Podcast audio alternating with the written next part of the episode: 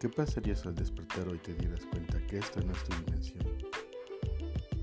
Si hoy al salir de casa vieras que el entorno se parece muy poco al habitual, al que estás acostumbrado.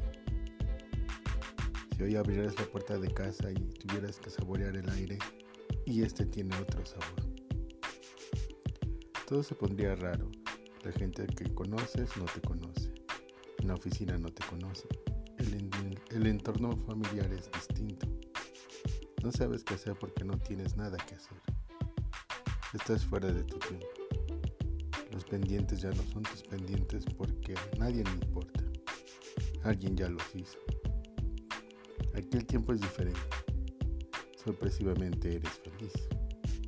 En esta otra dimensión tu otro yo ya dejó todo hecho. Quizá encontraste la trascendencia. Despierto, nada más recuerdo la luz blanca y el invierno del 96.